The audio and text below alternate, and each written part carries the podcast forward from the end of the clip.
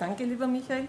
Sehr geehrter Herr Vorsitzender, liebe Damen und Herren, ich freue mich, dass ich Gelegenheit habe, Ihr Augenmerk auch auf die Angehörigen von Alkoholkranken zu lenken. Äh, der Titel wurde mir vorgegeben, aber ich hätte ihn nicht besser wählen können.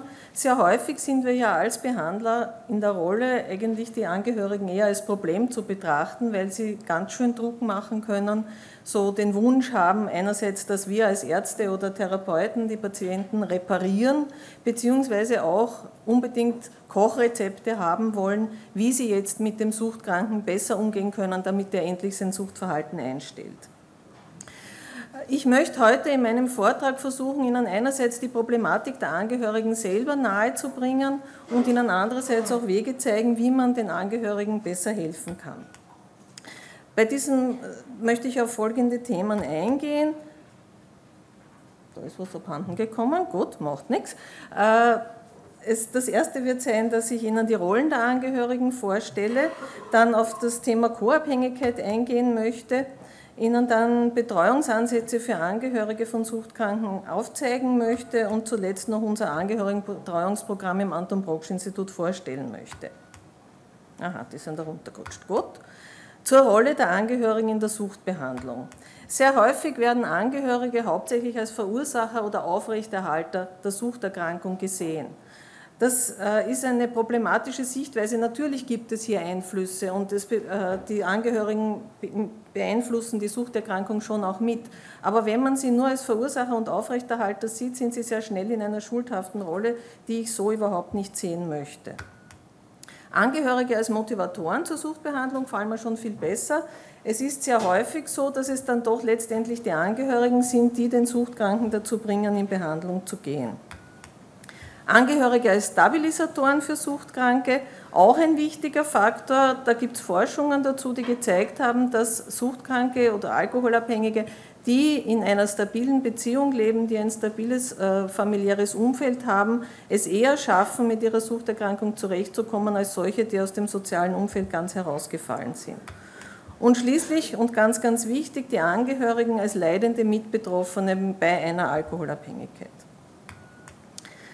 Zum Thema Co-Abhängigkeit. Co-Abhängigkeit ist zwar ein Begriff, der sehr gängig ist, der in letzter Zeit aber unter Experten stark diskutiert wird, weil er eine Gefahr in sich birgt.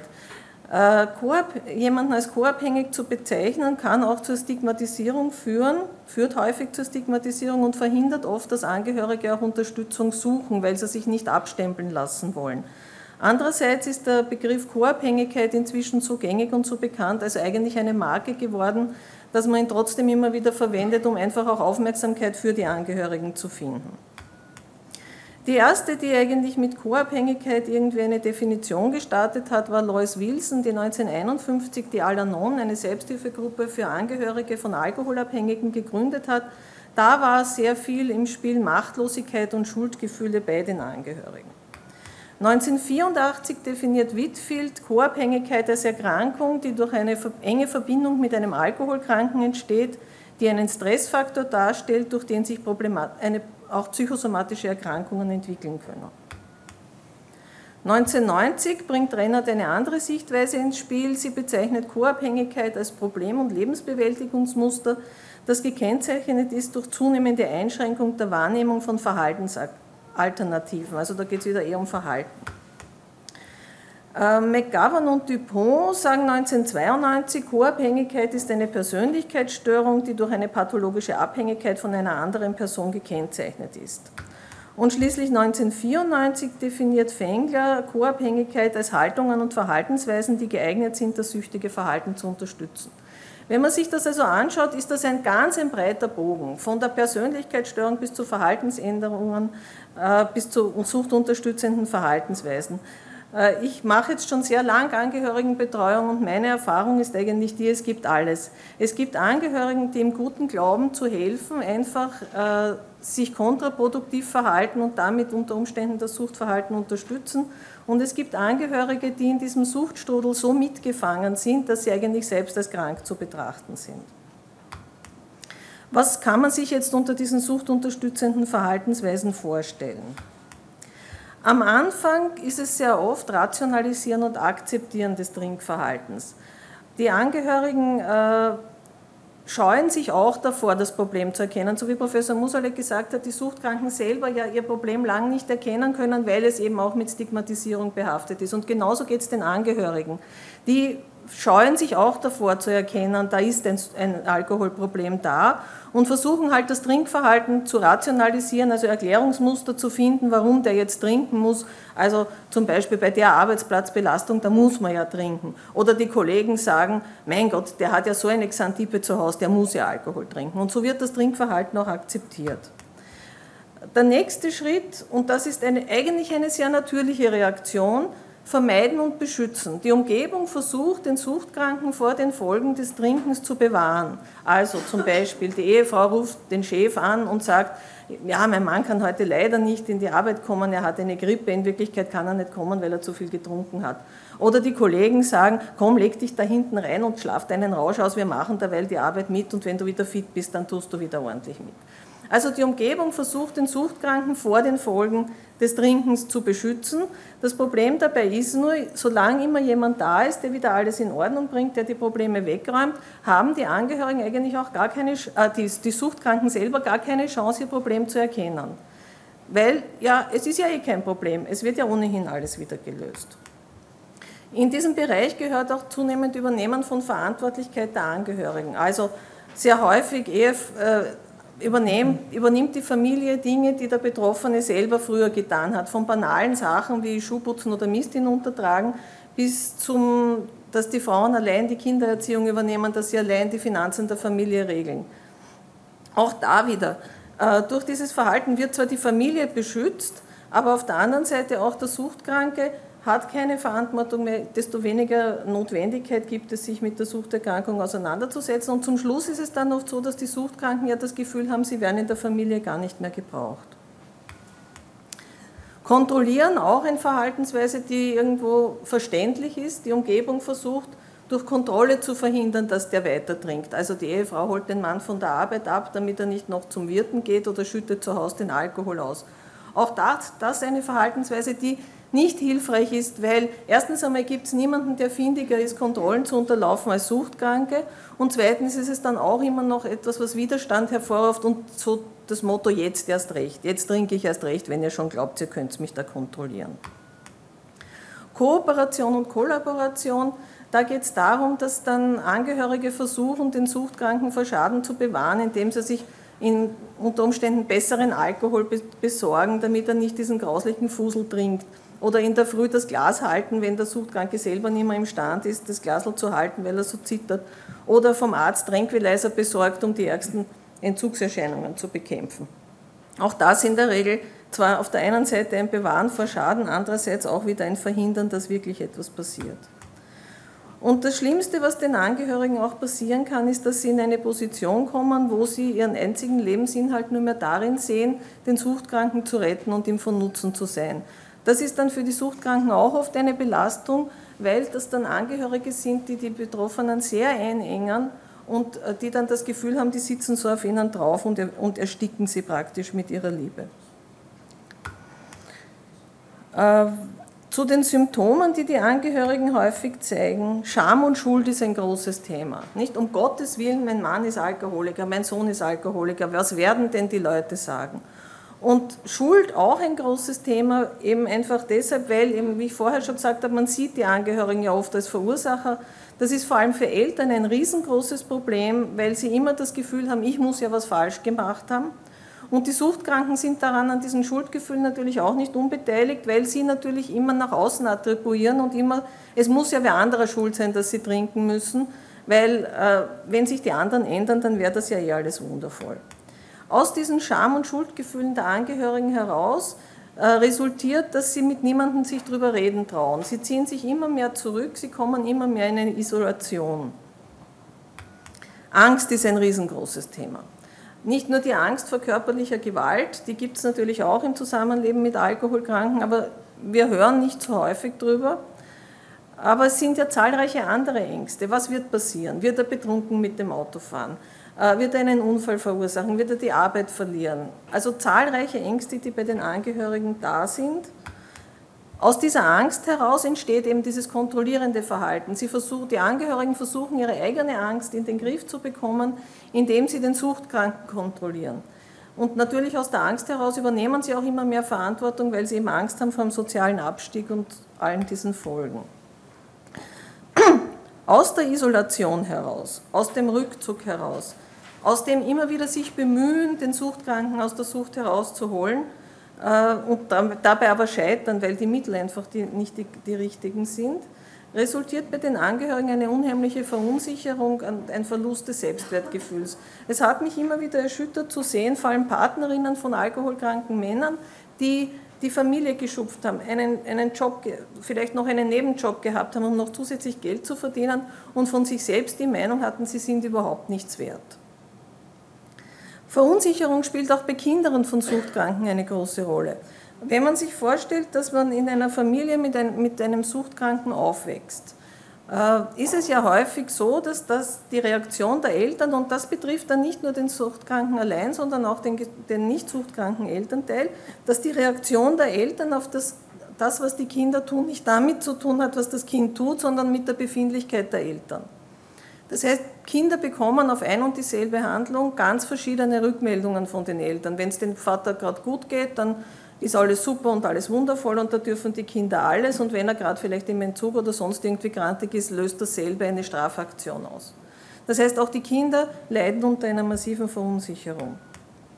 Und diese Verunsicherung kann führen zu einer Suche nach Struktur, bei den Kindern kann es dann passieren, dass sie in irgendwelche extremistischen Gruppen oder Insekten hineinrutschen, weil sie einfach jemanden suchen, wo sie sich anhalten können, wo klar ist, wo die Linie ist, wo es hingehen soll und das auch konsequent durchgezogen wird.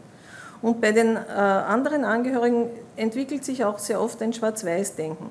Schwarz-Weiß-Denken in dem Sinne, dass die kleinste Verbesserung, zehn Tage Abstinenz und die Eltern, äh, die Angehörigen sind im siebten Himmel, ha, jetzt haben wir es, jetzt wird's, aber einmal zu spät von der Arbeit zurückkommen, der Alkoholiker kommt zu spät nach Hause, hat vielleicht gar nichts getrunken, aber die Ängste sind alle wieder da, genauso wie in den schlimmsten Zeiten.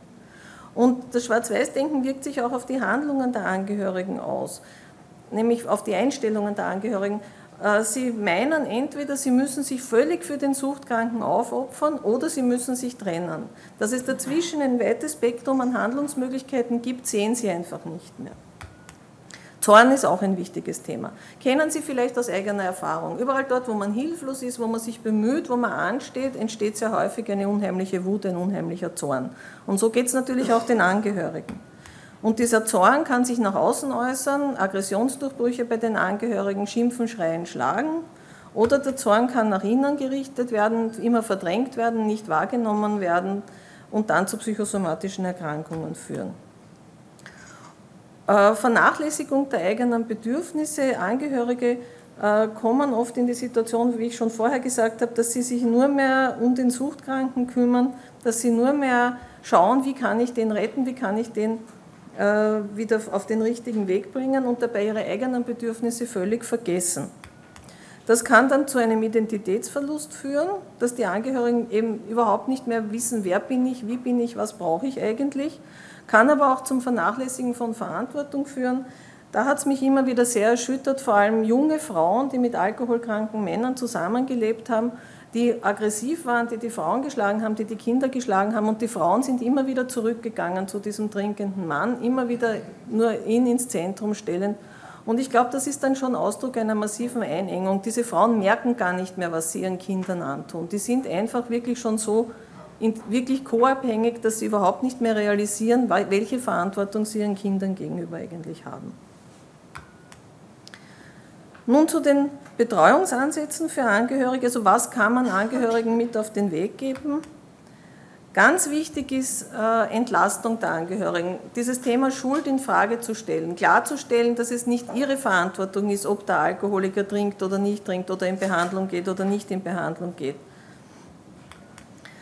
Ein wichtiger Faktor auch Veränderung braucht Zeit. Genauso wie die Suchtkranken, die Alkoholiker selber eine Zeit brauchen, um ihr Problem zu erkennen und um, wenn sie einmal in Behandlung sind, alte Verhaltensweisen, Veränderungen durch das Trinken wieder abzulegen. Genauso brauchen die Angehörigen Zeit, um umzudenken, um neue Verhaltensweisen sich anzueignen. Ganz wichtig, den Angehörigen klarzumachen, dass sie sich nach außen öffnen sollen, dass sie Kontakte suchen sollen, sei es in Selbsthilfegruppen, in therapeutischen Gruppen oder einfach nur Kontakte, wo vielleicht gar nicht über das Suchtproblem geredet wird, sondern einfach ganz Smalltalk gemacht wird. Eigene Bedürfnisse wieder wahrzunehmen. Man muss den Angehörigen sozusagen auch die Erlaubnis geben, dass sie selber was brauchen, dass sie selber was für sich tun dürfen, weil die erlauben sich das ja oft überhaupt nicht. Äh, den Angehörigen klar machen, dass sie den Suchtkranken loslassen müssen. Das ist oft sehr schwer zu verstehen. Ich habe das bei den äh, Alanon sehr schön einmal gehört. Die haben gesagt, den, den Alkoholiker in Liebe fallen lassen. Da sind zwei wichtige Dinge drinnen. Das eine ist, ihm die Verantwortung zurückzugeben für sein eigenes Handeln, aber trotzdem in Liebe. Also ihn nicht zurückzustoßen, nicht zu sagen, ich will mit dir nichts mehr zu tun haben, sondern du als Person bist mir wichtig. Nur womit ich nicht umgehen kann, sind die Veränderungen durch die Suchterkrankung. Grenzen setzen, dass Angehörige beginnen, nicht mehr alles mitzumachen, sondern sehr klar zu sagen, bis hierher geht, kann ich das mit, äh, mitvertreten, das, äh, und, und dort gehe ich einfach nicht mehr mit. Diese Verantwortung trage ich nicht mehr mit oder das lasse ich nicht mehr mit mir geschehen. Und was man den Angehörigen mitgeben muss, dass konsequentes Handeln sehr wichtig ist. Was meine ich damit? Es gibt viele, vor allem Partnerinnen von Alkoholikern, die seit 20, 30, 40 Jahren sagen, wenn du noch einmal trinkst, dann lasse ich mich scheiden. Und sie sind noch immer nicht geschieden. Das ist natürlich dann mit der Zeit unglaubwürdig. Und es geht ja auch nicht um die großen Aktionen. Es geht um den Alltag, um die Kleinigkeiten, wo es darum geht, dass sich die Angehörigen überlegen sollen, wo setze ich meine Grenzen. Und dann nur Dinge ankündigen, die sie auch wirklich bereit sind zu tun. Also zum Beispiel, wenn du wieder mal zu spät, äh, wenn du wieder mal alkohol, alkoholisiert nach Hause kommst, dann äh, nehme ich die Kinder und gehe zu meinen Eltern und komme erst wieder zurück, wenn du was unternommen hast.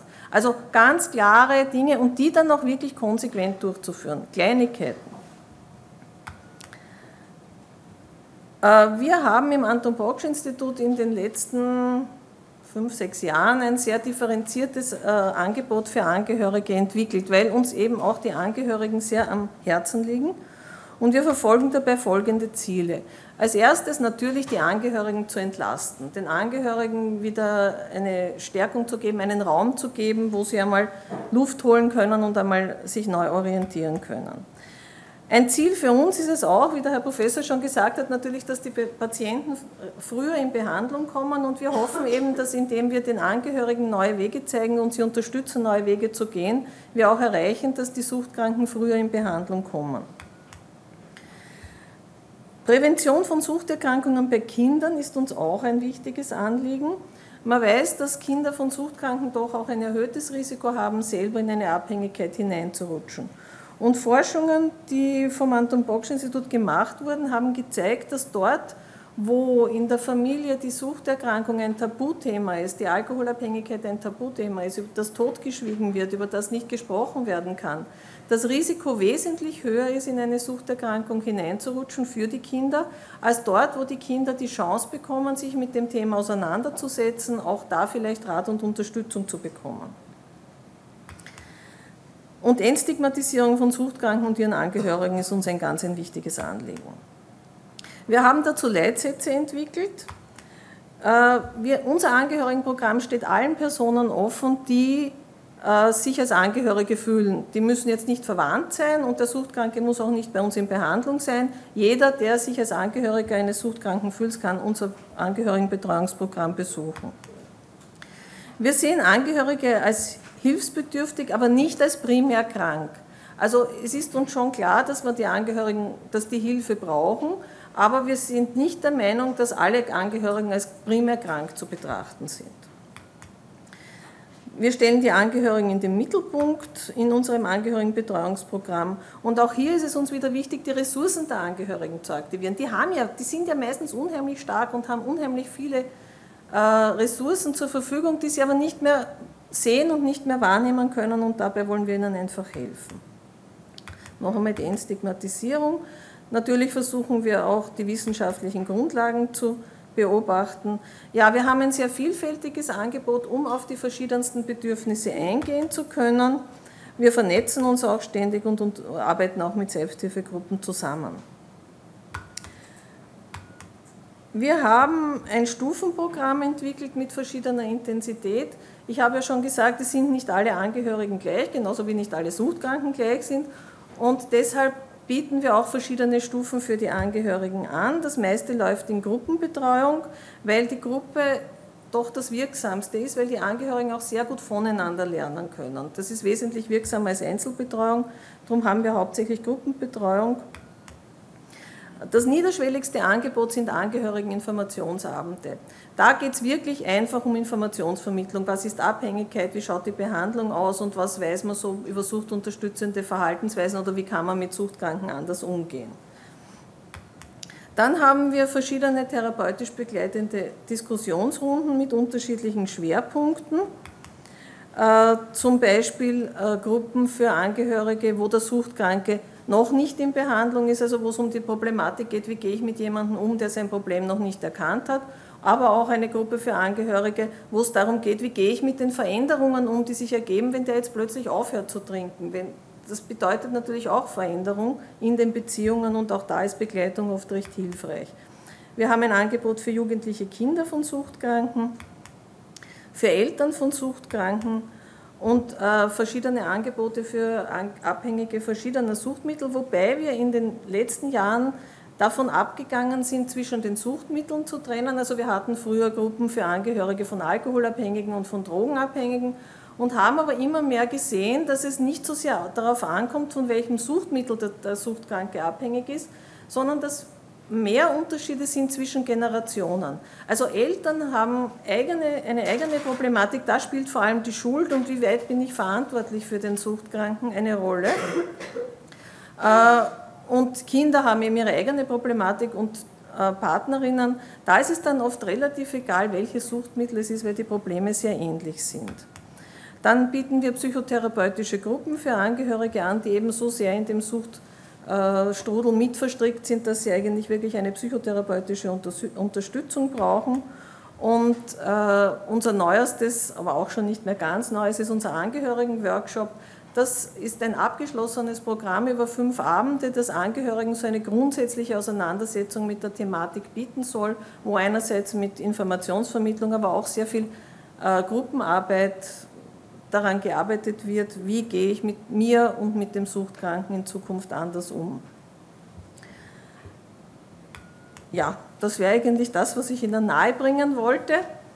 Bin noch gerne für die Diskussion da und habe auch meine E-Mail-Adresse, falls Anfragen da sein sollten, für Sie aufgeschrieben.